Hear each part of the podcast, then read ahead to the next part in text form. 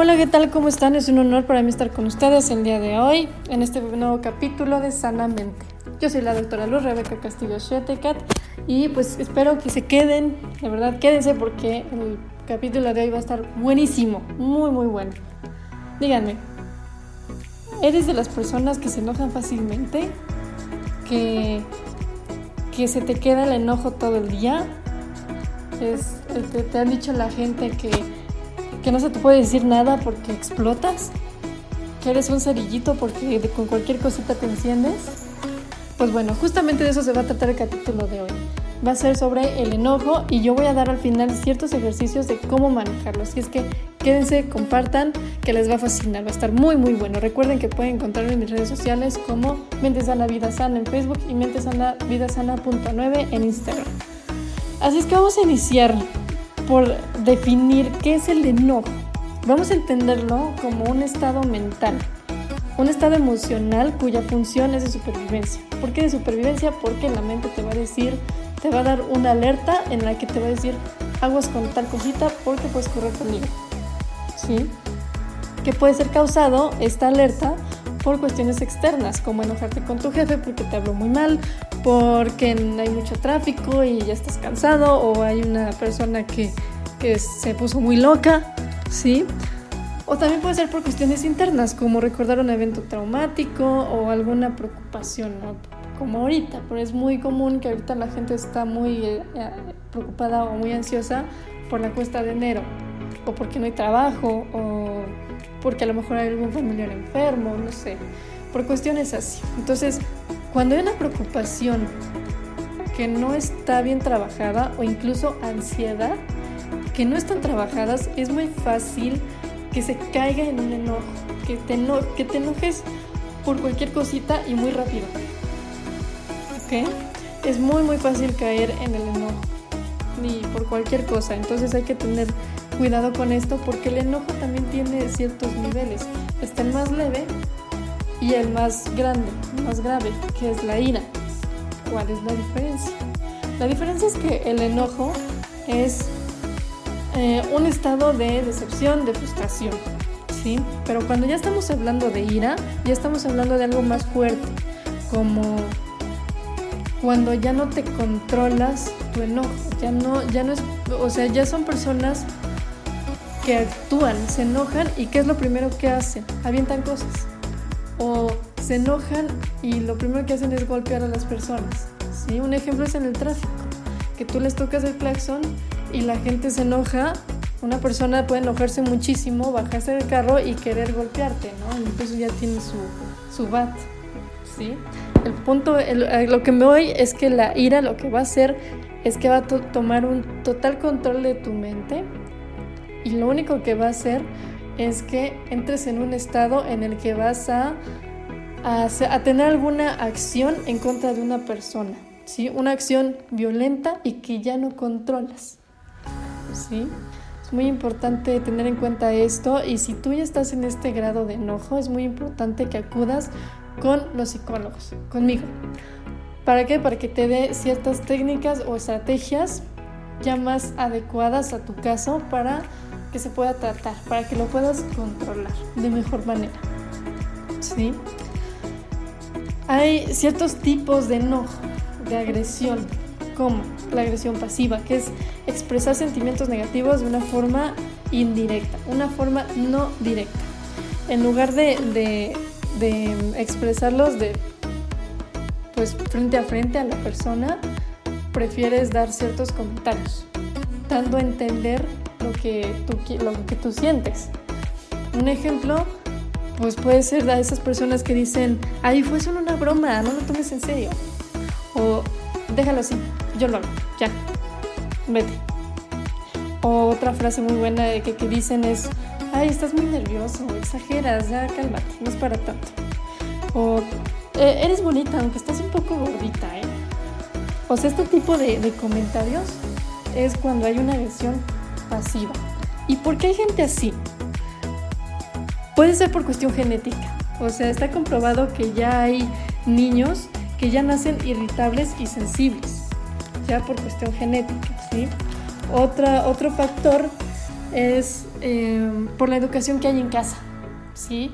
Cuando son familias que, que, son familias muy problemáticas, que no saben comunicarse correctamente, es muy fácil caer en eso, es muy fácil ser, eh, tener esta agresión pasiva, es muy fácil que te enojes muy rápido, ¿sí? Y nada más esto, sino que también hay algo que se llama poca tolerancia a la frustración, Que es que las cosas no salen como esperabas. Y como no salieron como esperabas, ya te enojas. Te enojas, berreas, avientas cosas, golpeas a las personas o eres verbalmente agresivo con los demás. ¿sí? Este tipo de cosas es cuando más se debe de trabajar en terapia. Otro tipo es la agresión abierta, que es cuando hay una tendencia a atacar mediante la ira y se convierte en personas que agreden física y verbalmente. Esto se ve cuando hay pues, los, los dichosos dimes y diretes, eh, los gritos, con, con, intimidación, con amenazas, ¿sí? Ya no, ya no hay, eh, no eh, o sea, genera una amenaza hacia la otra persona y a sus conocidos, ya es algo más grave, ¿ok? Si te sentiste identificado con una de estas, con alguno de estos tipos, es muy importante asistir a terapia. Recuerden que pueden agendar su cita conmigo en Facebook Mente Sana Vida Sana y en Instagram Mente Sana Vida Sana.9. Pero todo esto tiene un. tiene su. sus. ¿cómo decirlo? Tiene sus eh, aspectos, sus cambios psicológicos y biológicos. Es decir, a nivel psicológico, el cerebro va a empezar a secretar ciertos químicos como adrenalina y noradrenalina. A nivel biológico, perdón. ¿Y qué pasa? Estos químicos lo que van a hacer es que te van a poner en ese estado de supervivencia, como mencioné al inicio, y te van a dar esta alerta de ten cuidado, ten cuidado, ten cuidado. Pero cuando ya hay un exceso de esta adrenalina, lo que va a suceder es que ya no lo vas a controlar y vas a optar por eh, ser violento con otra persona. ¿sí? No lo vas a usar de forma constructiva, eso depende de ti. Y a nivel biológico, cuando hay este exceso de noradrenalina y de adrenalina, es muy fácil que haya enfermedades, como que tus niveles de presión arterial aumenten, se vayan por los cielos, que, mm, que empieces a tener problemas en el corazón, problemas cardíacos. Es muy importante que si tú eres una persona que se enoja casi todos los días, trates de controlarlo.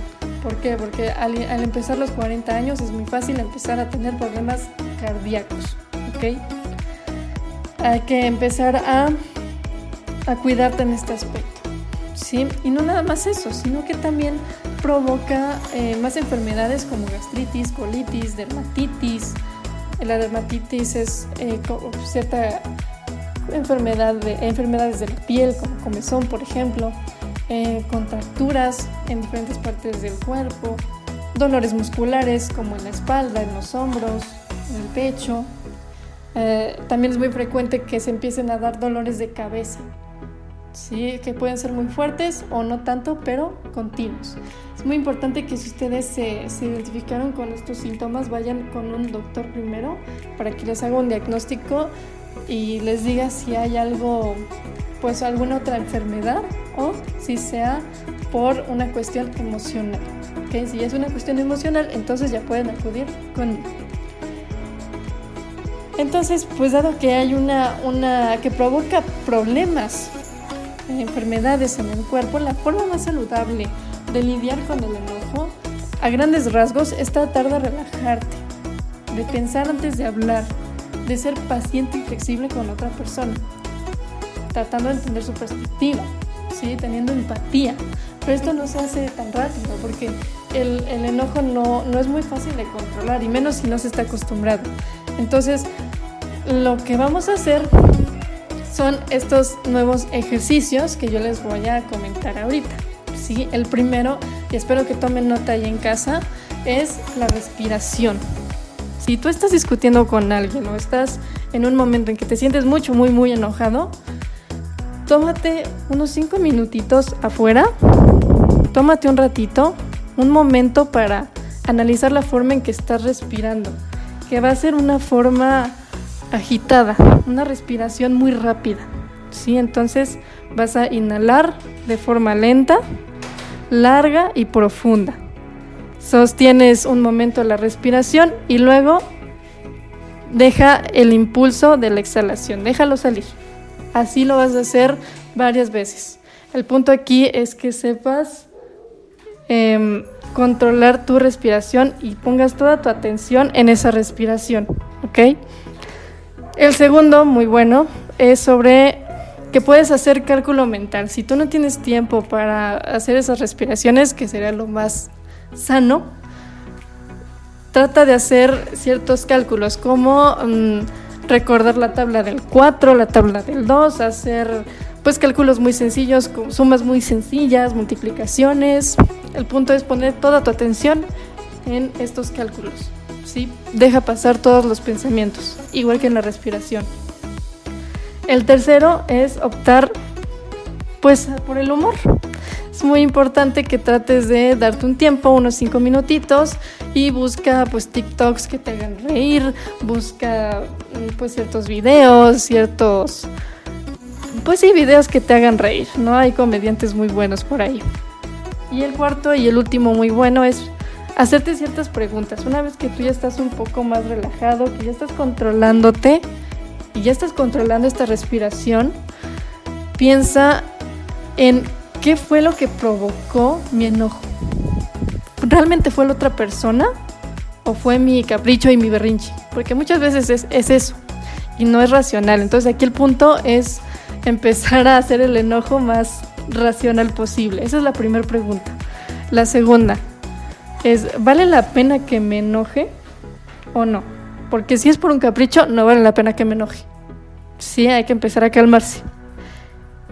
Y la última es, ¿hay una solución para lo que me hizo enojar? Espero que les haya gustado este, este capítulo. Piénsenlo. Si ustedes tienen más dudas de estos ejercicios, de cómo se da esto del enojo, no duden por favor en escribirme en Facebook. Pueden encontrarme como Mente Sana como Vida Sana y en Instagram como Mente Sana Vida Sana punto Así es que pues espero que les guste, compartan por favor y nos vemos a la próxima.